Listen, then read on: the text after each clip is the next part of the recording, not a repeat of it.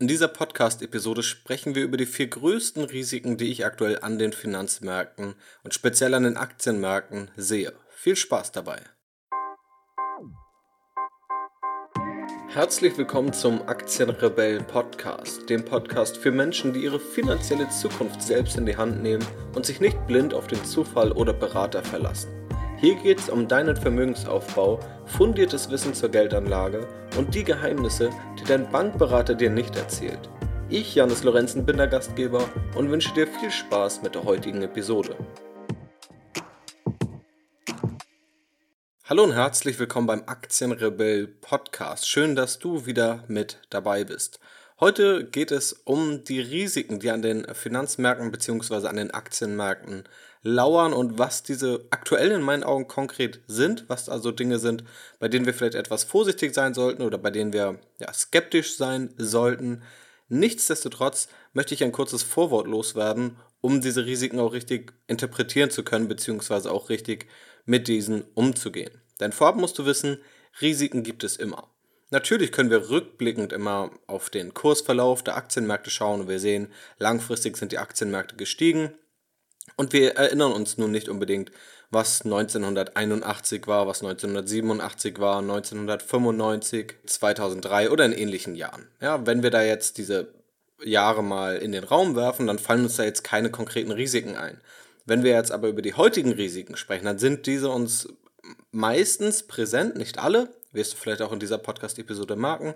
Aber natürlich haben wir ein Gefühl dafür, ob diese Zeiten aktuell sicherer sind oder unsicherer. Und die meisten Menschen haben immer ein Gefühl der Unsicherheit. Und das ist aber nicht nur heute so, das war auch in der Vergangenheit so. Wir nehmen es heute nur ganz anders wahr. Deshalb der wichtige Hinweis, Risiken gibt es immer, nicht nur heute. Gerade wenn wir uns mal anschauen, dass es in dem letzten Jahrhundert zwei Weltkriege gab. Es gab große Terroranschläge, es gab gute und schlechte Politiker oder Präsidenten, gerade in den USA, die also ganz unterschiedliche Ziele hatten und ganz unterschiedliche Politik geführt haben. Es gab Staatspleiten, Hunger, Hungersnöte, Ölkrisen, wo Öl massiv teurer wurde, Hyperinflation. Und trotz all dieser und noch viel mehr Dinge sind die Aktienmärkte langfristig gestiegen. Und auch das waren damals große Risiken. Und wir dürfen ja nicht vergessen, die Rendite, die wir durch Aktien erhalten, sind in erster Linie Risikoprämien. Wir müssen Risiko auf uns nehmen, damit wir überhaupt irgendetwas dafür bekommen. Denn wenn es kein Risiko geben würde, wofür sollen wir dann irgendeine Entlohnung in Form einer Rendite erhalten oder eine Wertsteigerung oder eine Gewinnbeteiligung? Denn wenn es kein Risiko gibt, würde jeder dort investieren. Risiken sind also nicht der Feind eines Anlegers. Risiken sind im Grunde essentiell, damit wir überhaupt anlegen wollen. Denn auch Risiken führen zu einem Bewertungsabschlag. Denn natürlich kennen auch andere Menschen die Risiken an den Aktienmärkten und sie sehen, dass einzelne Aktien pleite gehen können, sie sehen, dass Kurse schwanken, sie sehen vielleicht auch die Risiken, über die wir gleich sprechen werden. Und deshalb kaufen sie keine Aktien oder sie kaufen weniger Aktien, als sie es normalerweise tun würden. Das heißt, durch diesen Bewertungsabschlag können wir wiederum günstiger kaufen. Ja, wo mehr Risiken sind, ist etwas in der Regel günstiger bewertet als dort, wo mehr Risiken sind. Denn Rendite ist eine Entlohnung für Risiko. Und auch wenn es einige Crash-Propheten gibt, die den ganzen Tag nur über Risiko reden. Wie gesagt, nicht vergessen, Risiken gibt es immer und wir können nie vorhersagen, ob ein Risiko wirklich eintreten wird, wann es eintreten wird, ob es morgen soweit ist, in zwei Jahren oder erst in zehn Jahren. Wir wissen nicht, wie stark das sein wird. Wenn es zu einem Crash kommt, passiert das über drei Monate oder über fünf Jahre oder ja, über zwei Jahre, das wissen wir alles nicht. Und wir wissen auch nicht, wie stark. Fallen die Märkte dort 20% oder 40%? Welche Märkte überhaupt? Wo fallen die Märkte? Wie reagieren andere Akteure? Wie reagieren die Zentralbanken? Wie reagieren die Politiker? Wie sehr ist das Vertrauen der Anleger geschwächt oder nicht. All das sind Faktoren, die auf die Entwicklung der Aktienkurse mit einspielen. Dazu kommt natürlich auch noch etwas wie die Inflation beispielsweise. Und all diese Faktoren können wir nicht vorhersehen und deshalb können wir auch nicht wissen, wann es crasht. Deshalb, wenn du Angst davor hast, vorübergehend Geld zu verlieren, dann solltest du generell dein Depot sicherer aufstellen und vielleicht nicht 100% auf Aktien setzen. Wenn du langfristig orientiert bist und du bist dir dieser Risiken in einem Crash-Fall bewusst, dann kannst du natürlich auch einen hohen oder sogar einen kompletten Aktienanteil wählen, also dein Geld komplett in Aktien zu investieren und ja, einfach dann Krisen aussitzen, wenn die Kurse dann mal in einem Crash-Szenario fallen sollten. Aber das solltest du nicht dann machen, wenn irgendein Crash-Prophet wieder vor einem Crash warnt, denn kein Mensch auf der Welt kann zuverlässig Kursverläufe oder auch Crashs vorhersehen.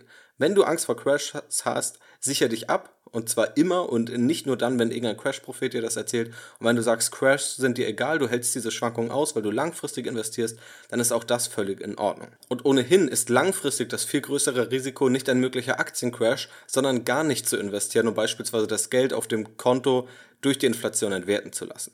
Nun steigen wir aber mal direkt ein in die vier Risiken und genauer gesagt natürlich in Risiko Nummer eins. Und das Risiko Nummer eins entsteht aus der lockeren Geldpolitik beziehungsweise mit einer drohenden Zinswende. Hier können wir natürlich ganz klar sagen, der ganze Markt muss sich bewusst sein, dass es früher oder später zu einer Zinswende kommt. Das bedeutet, die lockere Geldpolitik, die Politik des billigen Geldes sollte aufhören und die Zinsen werden wieder steigen.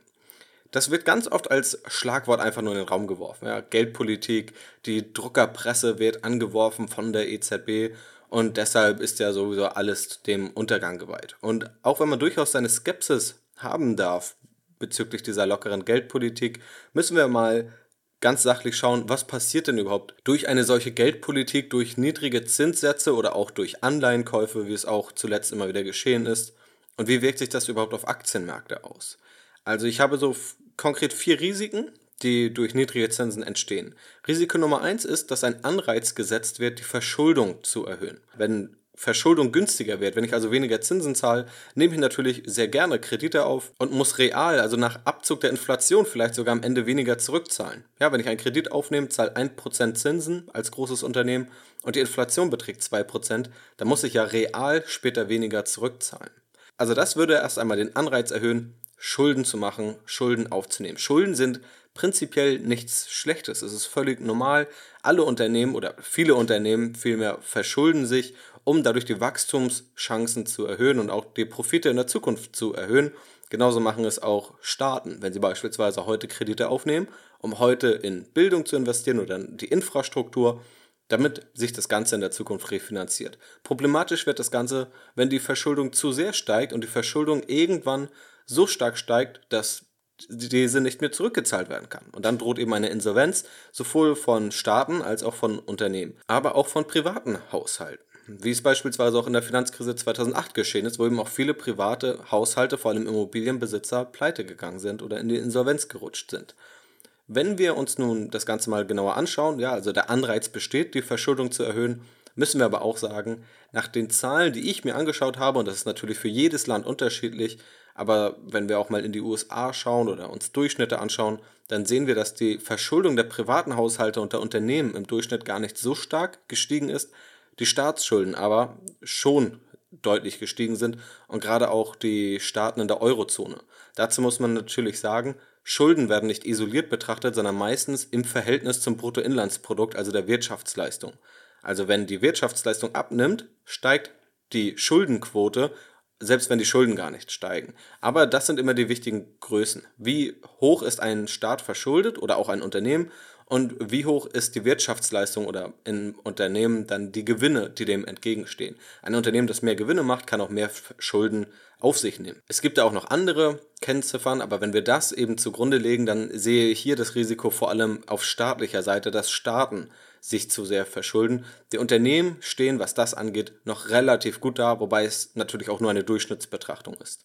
Risiko Nummer zwei durch niedrige Zinsen ist, dass Banken und Versicherungen leiden, denn Banken verdienen einen großen Teil ihres Geldes durch die Fristentransformation. Sie lagern Geld bei sich ein und geben einen niedrigeren Zinssatz, als sie erhalten, wenn sie das Geld wiederum durch Kredite an andere verleihen.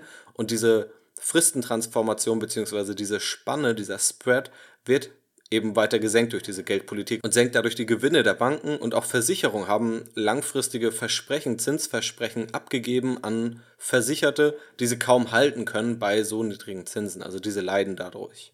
Risiko Nummer drei, der Zins spiegelt das Risiko nicht wider und das sehe ich vor allem bei Anleihen, denn die Zinsen sinken immer weiter. Teilweise kaufen die Zentralbanken auch Anleihen an, was natürlich die Preise erhöht und wo die Preise erhöht werden, sinken dann für uns die Renditen. Und gerade bei Anleihen ist das der Fall. Also auf Unternehmens- und Staatsanleihen in der Eurozone gibt es heute kaum Risikoentschädigung, wenn überhaupt. Also eine 10-Jahres-Anleihe von Volkswagen zahlt vielleicht 2% Zinsen pro Jahr, was in etwa vielleicht einem Inflationsausgleich entspricht. Für eine 25-jährige Griechenland-Anleihe, was hochriskant ist, 25 Jahre dem griechischen Staat Geld zu leihen und darauf zu hoffen, dass in diesen 25 Jahren kein Zahlungsausfall eintritt, bekommt man nicht einmal mehr 5% Zinsen pro Jahr, was in meinen Augen definitiv keine angemessene Entschädigung für das Risiko darstellt.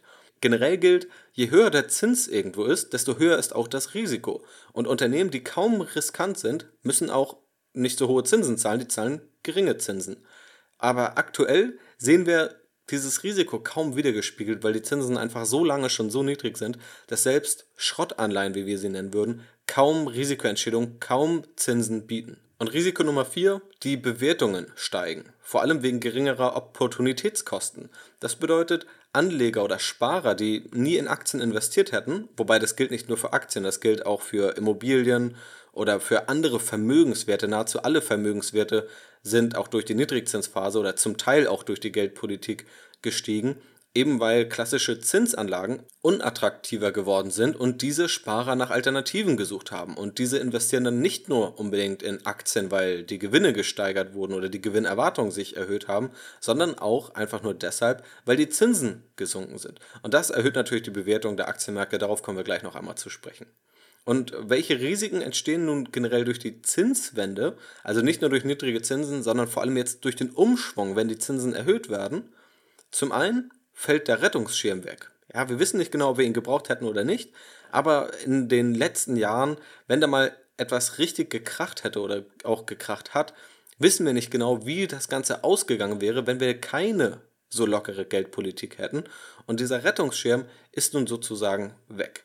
Außerdem steigen die Finanzierungskosten von Unternehmen. Unternehmen konnten bisher sehr günstige Kredite aufnehmen, aber wenn sie dann womöglich in ein paar Jahren zu höheren Zinssätzen ihre Kredite umschichten müssen, also teurere Kredite aufnehmen müssen und mehr Zinsen zahlen müssen, dann belastet das natürlich die Gewinne oder kann womöglich auch einige Unternehmen in die Insolvenz treiben. Also das sind die Risiken, die dann ganz zentral durch diese Zinswende, durch ein Ändern der Geldpolitik entstehen. Zu dem Risiko einer Zinswende, welche Branchen da womöglich stabiler sind als andere und ähnliche Fragestellungen, habe ich schon vor ein paar Monaten in meinen monatlichen Ratgebern gesprochen. Den Link werde ich dir auf jeden Fall in die Beschreibung, also in die Show Notes dieses Podcasts packen. Und darin habe ich auch noch ausführlicher ein paar Dinge erwähnt, die wir aber hier entgegenhalten müssen. Und diese sind, ganz kurz gesagt, dass nicht alles, was wir heute erleben, auf eine lockere Geldpolitik zu schieben ist, wie manche das vielleicht machen. Denn wir müssen sehen, Unternehmen haben ihre Gewinne verdoppelt seit der Finanzkrise. Also ein großer Teil des Aktienkursanstiegs oder des Anstiegs der Aktienmärkte wurde nicht durch die Geldpolitik, sondern durch wirklich gestiegene Gewinne ermöglicht. Und auch die Gewinnerwartungen sehen aktuell sehr, sehr positiv aus, wobei es natürlich Erwartungen sind und noch keine Fakten. Und wir müssen bedenken, Unternehmen erwirtschaften nicht nur reale Gewinne, unabhängig von der Geldpolitik, sondern müssen auch agiler sein als je zuvor durch Dinge wie die Digitalisierung und andere Unternehmen wie Amazon beispielsweise oder Google oder Apple oder Facebook oder Netflix, also Unternehmen, die wirklich ganze Branchen revolutionieren. Airbnb ist auch ein Beispiel, die ja die ganze Hotelbranche sozusagen revolutionieren. Und dadurch müssen alle Unternehmen heute agiler sein als je zuvor. Das heißt, schlechte Unternehmen werden auch bei niedrigeren Zinsen aussortiert, einfach weil ja, es heute einen sehr, sehr starken Konkurrenzkampf gibt und eine starke Flexibilität gefordert wird. Und wenn Unternehmen nun bei Krediten nicht 3-4% Zinsen zahlen wie sonst, sondern nur 1-2%, dann ist es ja schön und gut, aber in den wenigsten Fällen ist das wirklich entscheidend, ob ein Unternehmen nun überlebt oder nicht. Und dazu muss man auch sagen, dass es gerade in der Volkswirtschaft, und ich habe ja VWL studiert, da war auch gerade das eine spannende Fragestellung, wenn Unternehmen natürlich einen Anreiz geliefert bekommen, durch eine Zinssenkung mehr Kredite aufzunehmen, machen sie das auch. Oder ist das womöglich einfach nur ein theoretisches Modell, was man aufstellt? In der Praxis ist es dem Unternehmen aber vielleicht völlig egal, ob die Zinsen nun 1%, 2% oder 3% betragen, weil das, dieser Unterschied viel zu gering ist, als dass eine große Investition darauf basierend getätigt wird oder nicht getätigt wird. Und da kann man ja auch sagen, selbst wenn die Zinsen nun mal um 1 oder 2 Prozent steigen sollten, dann sind wir immer noch auf einem enorm niedrigen Zinsniveau und ob dann wirklich alle Investitionen eingestellt werden, was ja eine Befürchtung sein könnte, das sei dann auch mal dahingestellt. Also es gibt definitiv Risiken aus einer Niedrigzinspolitik, vor allem einer so langfristigen, Risiken aus einer Zinswende, aber wie gesagt, es gibt auch einige Dinge, die wir da entgegenhalten müssen und da kann man nicht einfach nur pauschal sagen, ja, dass alles schlecht ist, was die letzten Jahre erreicht wurde. Kommen wir zu Risiko Nummer zwei. Das habe ich schon kurz angerissen. Und zwar sind es die hohen Bewertungen an den Aktienmärkten. Dazu müssen wir natürlich sagen, es gibt nicht den einen Aktienmarkt, es gibt unterschiedliche Aktienmärkte in unterschiedlichen Regionen mit unterschiedlichen Bewertungen. Und gerade der US-amerikanische Aktienmarkt beziehungsweise generell die Industrienationen sind relativ teuer bewertet, sind also gemessen am Kurs-Gewinn-Verhältnis überdurchschnittlich teuer, auch gemessen am Schiller-KGV, dem sogenannten CAPE, was ein über 10 Jahre geglättetes und inflationsbereinigtes KGV darstellt. Da gibt es auch immer wieder einige Diskussionen, ob dieses Schiller-KGV, was nach dem Nobelpreisträger Robert Schiller benannt wurde, heute noch aussagekräftig ist oder nicht, wegen der dahinterstehenden Berechnungsmethoden. Unabhängig davon und selbst wenn man nun das Schiller-KGV etwas anpasst, können wir zu dem Entschluss kommen, dass gerade der US-amerikanische Aktienmarkt überdurchschnittlich teuer bewertet ist. Und der US-amerikanische Aktienmarkt stellt den Großteil der weltweiten Marktkapitalisierung dar. Die Gefahr, die aus hohen Aktienbewertungen entsteht, besteht vor allem darin, dass die Erwartungen sich verschlechtern können. Also wir haben gewisse Gewinnerwartungen, die heute in den Aktienkursen enthalten sind. Wenn diese Gewinnerwartungen nicht erfüllt werden, dann werden die Bewertungsniveaus sinken. Also wenn wir sagen, wir haben in den USA aktuell ein durchschnittliches KGV von 25 und damit einhergehend haben wir auch Gewinnerwartungen von ungefähr einer Steigerung von 25 Prozent, nun kommt es allerdings nicht zu einer Gewinnsteigerung, sondern die Gewinne stagnieren, dann werden vermutlich auch die KGVs sinken, da eben zukünftige Gewinnerwartungen schon heute in den Aktienkursen enthalten sind.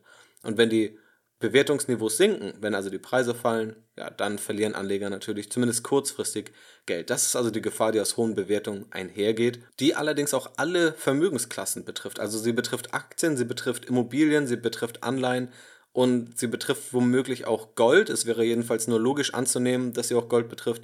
Aber bei Gold, ja, Gold ist letztendlich kaum zu bewerten. Also wie viel ist ein Barren Gold wert?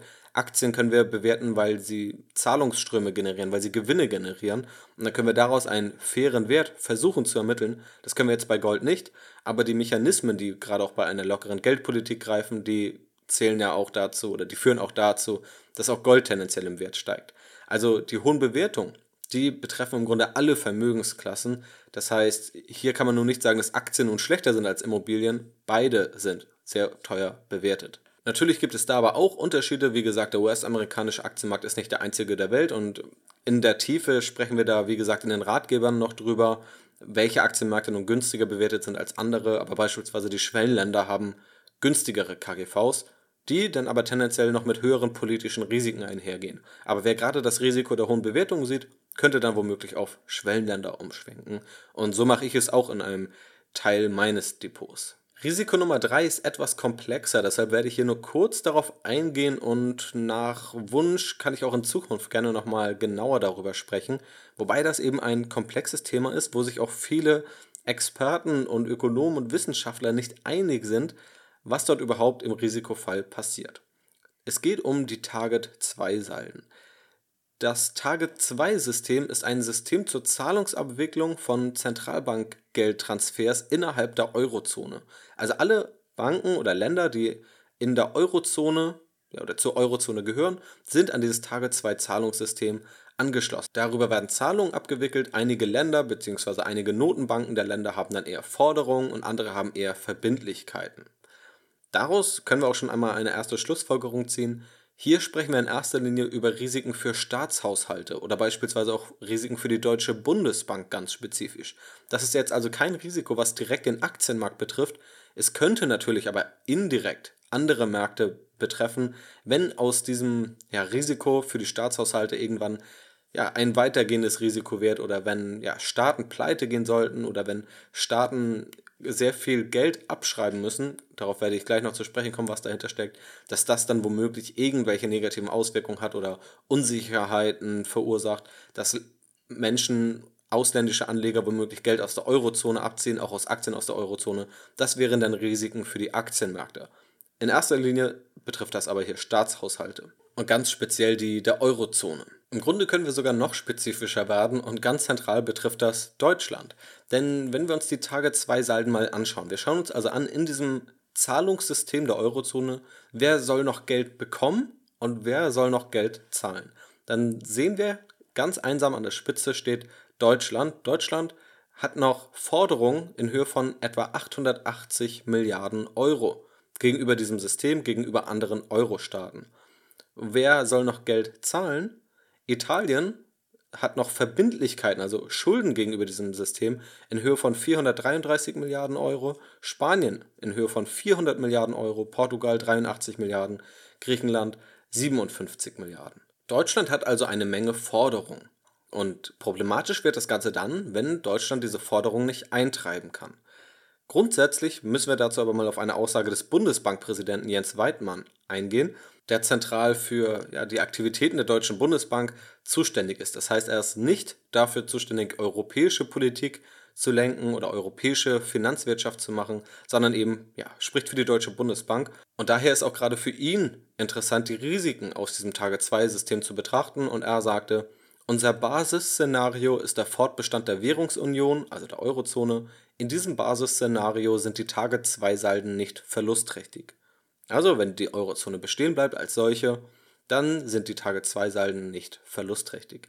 Hieraus ergibt sich natürlich das Risiko, was passiert, wenn die Währungsunion nicht bestehen sollte, wenn also einzelne Länder aus der Eurozone austreten sollten. Und dazu zitiere ich mal die FAZ, die im gleichen Zusammenhang dazu geschrieben hat, und die Bundesbank gehe wie EZB-Chef Mario Draghi davon aus, dass Target-Verbindlichkeiten im Falle eines Austritts eines Landes beglichen würden. Er fügte aber hinzu, wie das dann in der Praxis aussieht, inwieweit eine Regierung dann willens und fähig ist, diese Forderung zu begleichen, steht auf einem anderen Blatt. Man stelle sich also vor, Italien tritt aus der Eurozone aus und sagt, hey Leute, wir haben kein Geld mehr oder wir haben vielleicht Geld, wir wollen es aber nicht zahlen in euer Target-2-System. Und dann muss vor allem Deutschland, einen großen Teil der Forderungen abschreiben. Nun ist es natürlich sehr ungewiss, was wäre die Schlussfolgerung daraus, auch vor allem auf die reale Wirtschaft. Oder springt die EZB dort womöglich ein? Das wissen wir alles nicht. In jedem Fall ist es aber ein Risiko, das zu den aktuellen Zeiten an den Finanzmärkten in meinen Augen dazugehört. Hierzu kann ich aber auch nochmal den Wikipedia-Artikel zu den Tage 2 Salden empfehlen. Und dort gibt es auch eine Debatte über die Risiken, die daraus entstehen oder auch nicht entstehen. Das habe ich eingangs schon ja, angerissen, dass es eben auch dort unter Experten zahlreiche unterschiedliche Ansichten gibt, ob diese Tage-2-Salden nun ja, riskant sind oder nicht. Das möchte ich auf jeden Fall noch dazu sagen. Und Risiko Nummer 4 ist kein einzelnes Risiko, sondern der Überbegriff des schwarzen Schwans. Ja, normalerweise gibt es ja nur weiße Schwäne, aber immer mal wieder gibt es schwarze Schwäne. Sehr selten, aber sie tauchen auf. Und genau das gibt es auch an den Aktienmärkten. Wir haben größtenteils steigende Kurse, aber manchmal gibt es ganz unerwartet ein Risiko, das kaum jemand für wahrscheinlich gehalten hat, welches auftritt und was dann die Aktienkurse mal in einen Crash oder in ja, die Wirtschaft in eine Rezession reißt. Dazu können Kriege gehören, dazu können Anschläge gehören, wenn wir mal an den 11. September 2001 denken. Dazu kann eine Deflation gehören, also wenn die Preise nicht steigen wie bei einer Inflation, sondern wenn die Preise laufend sinken und womöglich auch die Lohnniveaus sinken. Wobei das eher untergeordnet ist. In erster Linie geht es um sinkende Preise, sodass Menschen dann einen Anreiz hätten, ihr Geld zu horten und es nicht auszugeben, da sie ja jeden Tag mehr für ihr Geld bekommen und dadurch eben der Wirtschaftskreislauf zusammenbricht. Oder auch das extreme Gegenteil, eine Hyperinflation. Preise steigen rasant. Ein Eurozusammenbruch, Handelskriege, wenn wir mal die USA und die Eurozone und China sehen und dort möglicherweise protektionistische Maßnahmen ergriffen werden. Also Zölle werden erhöht, Steuern werden erhöht oder einfach Barrieren werden geschaffen, sodass der Handel nur noch viel schlechter stattfindet, einzelne Unternehmen womöglich massive Umsatzeinbußen haben, dann könnte auch das natürlich ein großes Risiko darstellen. Oder eben andere Ereignisse, die nach heutigem Stand sehr unwahrscheinlich sind.